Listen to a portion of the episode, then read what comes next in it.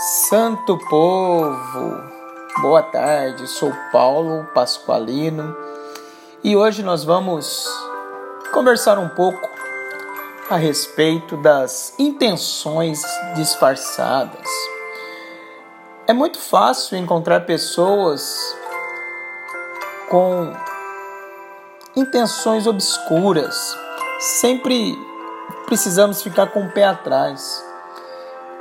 É difícil de acreditar nas pessoas.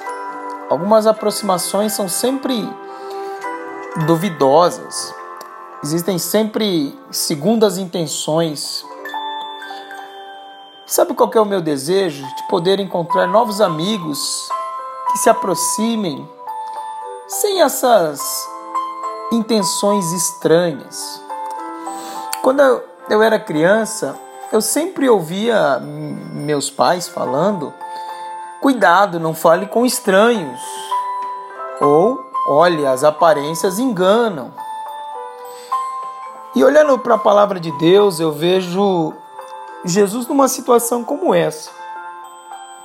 Certa vez, os mestres religiosos, os fariseus, apareceram com uma mulher que fora apanhada em adultério. Eles a puseram à vista de todos e disseram: Mestre, essa mulher é uma adúltera. Foi apanhada em flagrante. Moisés, na lei, ordena o apedrejamento de quem comete esse crime. E o que o Senhor diz?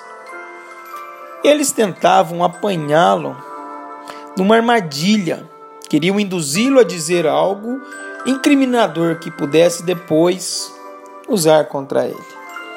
Jesus limitou-se a ficar escrevendo com o dedo na terra. Mas eles não desistiram. Por fim, ele se levantou e disse: Quem de vocês não tiver pecado, seja o primeiro a atirar a pedra.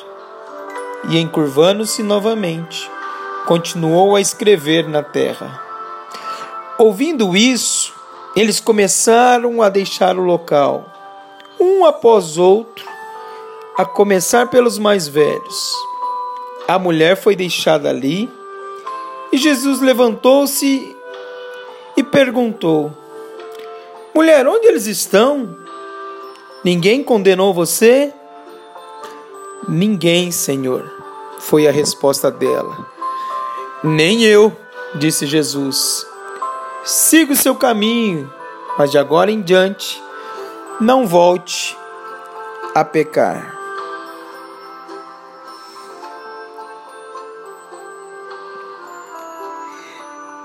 Jesus teve esse encontro com intenções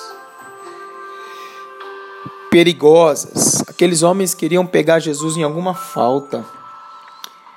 Mas ele, com toda a sua sabedoria e paciência, se inclina no chão, faz alguns desenhos, alguns rabiscos. Alguns acreditam que ele listava os pecados de cada um. Mas sabe o que eu quero te convidar nessa tarde? Que tal nos esforçarmos para nos aproximar das pessoas sem intenções obscuras, sem pré-julgamento, não agindo como aqueles fariseus que queriam pegar Jesus em alguma coisa e usar contra ele, e nem como aqueles homens esperavam, com julgamento pré-estabelecido. Essa mulher errou e não merece ser aceita, vamos condenar.